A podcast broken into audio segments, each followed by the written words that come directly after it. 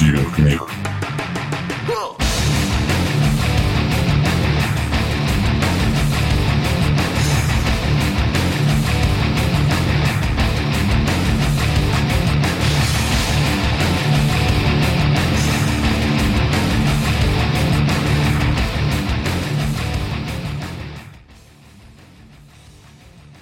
Евгений Скупой. Побочный эффект. Когда я проснулся с дикого перепоя, захотелось срочно уснуться обратно. Причем немедленно.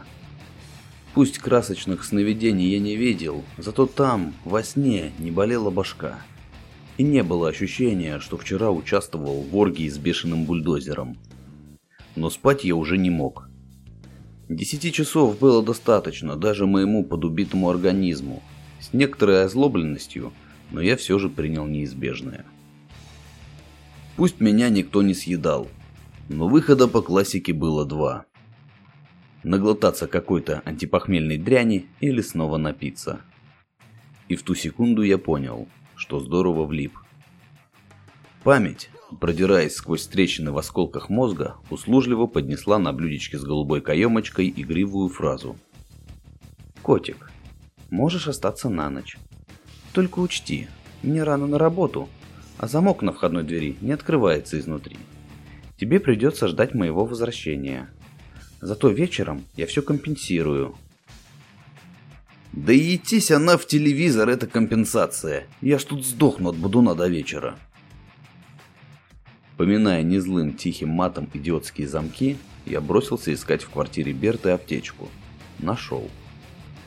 Понял, что Берта или обладает железным здоровьем, или вовсе на него плюет. В аптечке одиноко ютились только бинты и какие-то странные синие таблетки, холодноватые на ощупь. «Была не была», — решил я, полагая, что хуже уже не будет. Хуже стало, только не от таблеток, а благодаря соседям сверху, врубившим сектор газа на всю катушку.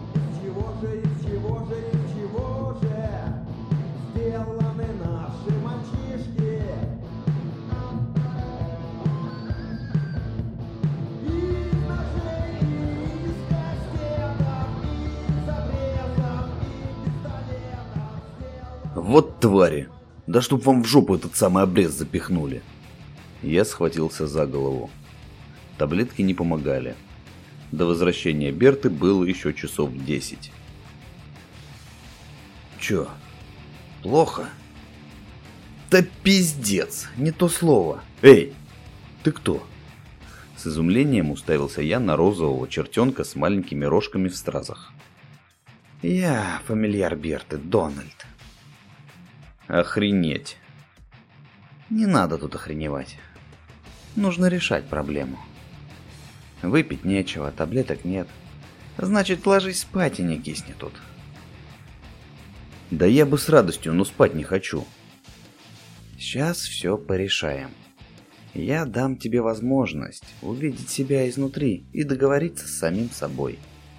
Тогда ты сможешь управлять своим телом, как заблагорассудится. Чертенок хихикнул и ткнул пальцем мне в лоб.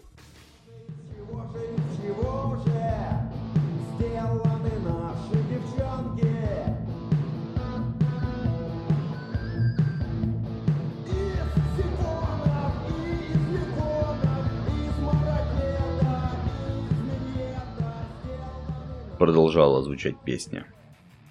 Голова закружилась, реальность стала терять четкость очертаний. И тут я прифигел. Земную жизнь, пройдя до половины, всплыло почему-то в голове. И не зря. Лес был правда сумрачный, как и в строках Данте. И довольно-таки стрёмный. Хотя вполне симпатичный для тех, кто, как я, любит все мрачное. И нереально красивый.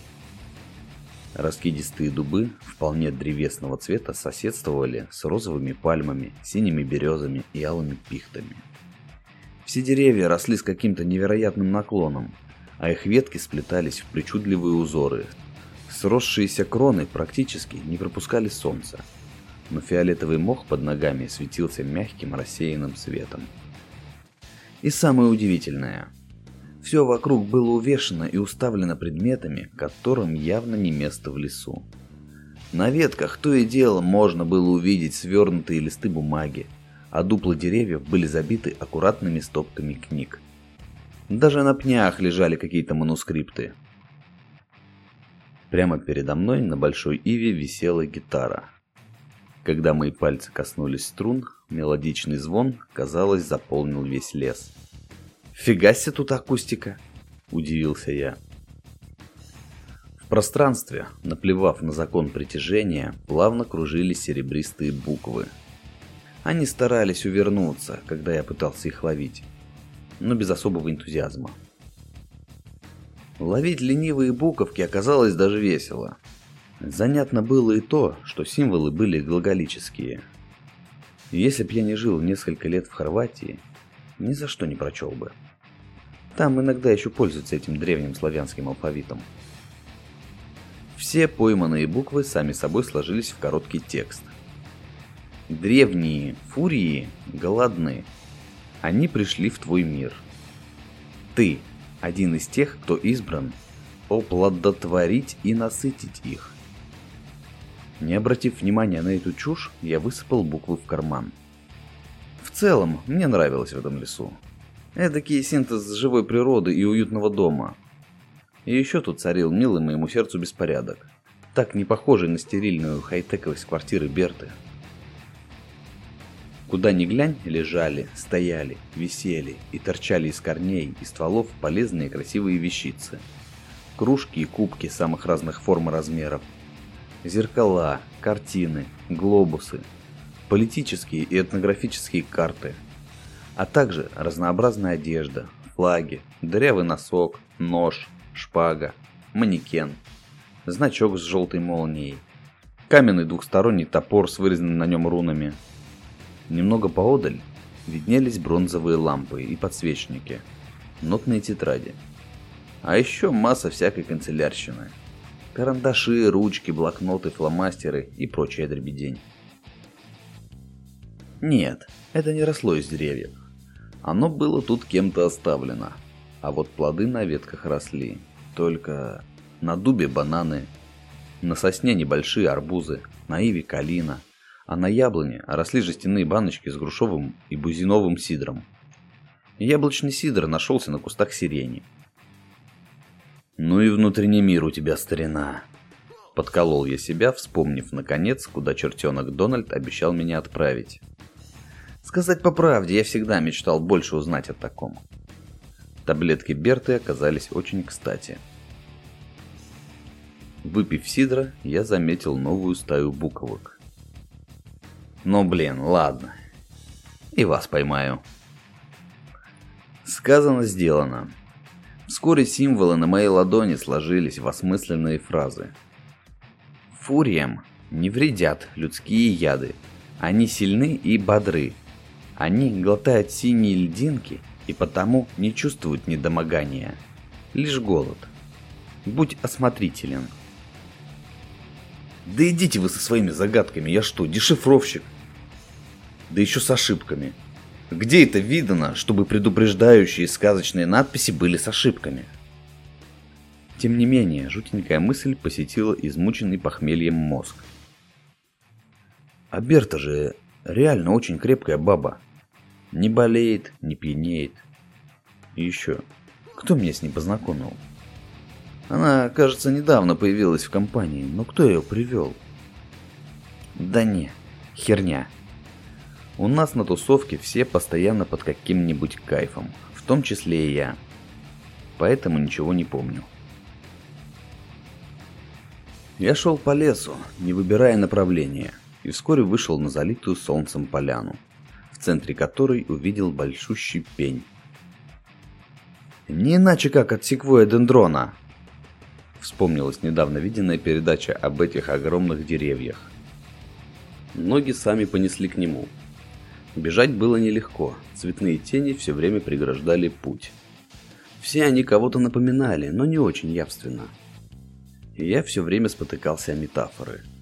Уколол пятку гвоздем, кричащим, что он не панихида – и запутывался в тумане внезапных имен, названий и дат. Снова вы. Уже знакомые серебристые глаголические летуны преградили дорогу к цели. Ладно. Ловись буква большая и маленькая. Новое послание не порадовало. Древние фурии, поклоняющиеся серому богомолу, не оплодотворяются одним семенем. Им нужно три семени, и они едят трижды – Созданные из пыли гор едят созданных из плоти. Ты третий. Берегись. Не верь гламурным бесам. А вот тут я уже серьезно призадумался. Слишком многое совпало. Еще и гламурный бес. В памяти всплыла наглая рожа Дональда. Плюс ко всему я вспомнил, что действительно третий парень Берты. Первым был Бориска. Погиб полгода назад – разбился на мотоцикле. И главное, когда парня собрали по частям, голову не нашли. Поклоняющаяся серому богомолу? Ну-ну. Нет, блин, что за хрень? Со вторым парнем Берта рассталась. Что-то давно его никто не видел. С такими мыслями я добрался до пня. На похмельную голову думалось плохо я решил пока не заморачиваться и разбираться с проблемами по мере их поступления. По окружности здоровенного пня располагались десятки краников. Над каждым была надпись «Эль», «Самогон», «Букет Молдавии», «Ром», «Саке», «Слезы эльфов», «Шмурдяк», «Жигулевская» и другие. Дальше читать я не стал, приложившись надолго к Элю. Только когда полегчало, я обратил внимание, что в пеньке находился целый дом. Что-то подсказывало. Здесь и сидит та моя часть, с которой предстоит договариваться. По словам Дональда, конечно. Я отбросил сомнения и взобрался по пушистой кошачьей лапке к двери домика и постучал. Ответа не было, но дверь оказалась не заперта. Стало заметно, что внутри дом намного больше, чем снаружи. Мелькнула идиотская мысль. И это обиталище моего второго я? Я что, хренов таймлорд? А пень Тардис? Весь первый этаж зарос теплой фиолетовой травой, а витая лесенка, ведущая наверх, розовой. Поднявшись по ней, я открыл круглую дверь-люк в виде пиццы и увидел, что там расположена кухня. «Маленькая», — подумал я, профессионально оценивая помещение. «На такое работать неудобно». Хотя вижу тут неплохой набор специй, да и печь ничего так. И ножи. Так, стоп. Я тут не для этого. Еще не хватало начать готовить прямо у себя в голове. Свою другую личность я надеялся расспросить обо всех странностях здесь произошедших. Ведь второе «я» должно знать, откуда взялись эти послания предупреждения. На третьем этаже находился кабинет. Стол, турник, гамак. На столе странный гибрид органа и компьютера. Но тот, кто здесь жил, сейчас отсутствовал. Зная свои вкусы, я уже догадывался, что именно найду этажом выше. «Привет. На звезды смотришь?» Я постарался быть вежливым. «Ты что, из детского сада сбежал? Еще спроси, не считаю ли я их?» Ответил другой я, отрываясь от телескопа. «Ты что такой борзой? А ты что сюда приперся?» «Уснуть хочу». «Ты и так спишь, идиот!» «Котик, очнись, мать твою!» «Ай, по морде не бей, Берта!» «Не бей?» Я думала, ты ласты склеил. Зачем взял таблетки? А что с ними не так? Какая тебе разница? Зачем вообще пить неизвестные таблетки, на которых нет даже надписи? Ну все, все. Эх ты. Ладно, одевайся, будем кушать. Я, наверное, лучше домой пойду, Берта. У тебя немного неуютно. Что? Слишком просторно и много пластика. Я бы лучше в лесу жил. А еще о твоих колес поганых я с чертом по имени Дональд разговаривал. Кстати, мой фамильяр сказал, что ты ему нравишься. и что он готов тебя принять как моего парня. Может, все-таки останешься? Так он реальный? И тут я снова проснулся с дикого перепоя. И опять охренел. Никогда еще мне не снилось, что я вижу сон. Берта спала рядом. На полу валялся плюшевый розовый чертенок с умильной рожицей. Я вздохнул с облегчением. Но все же квартира казалась очень неуютной и не покидала чувство страха. Чувствуя себя идиотом, я тихонько оделся и ушел. Как же я ненавижу расставание. Терпеть не могу мужское нытье. Неужели так сложно понять фразу «между нами все кончено»? А если учесть, что я, как большинство ведьм, не склонна к длительным отношениям, то эти расставания – мой тяжкий крест. Но придуманный мною метод действует, не так ли, хозяйка? Максимально продуктивно. Мужики и боятся, и заодно себя познают. Ну, второе лишь побочный эффект, для нас совершенно нейтральный. Зато для них полезный. Ты молодец. Не у каждой ведьмы есть такой толковый фамильяр. Вот бы ты еще писать грамотнее научился, Донни. Штивен книг.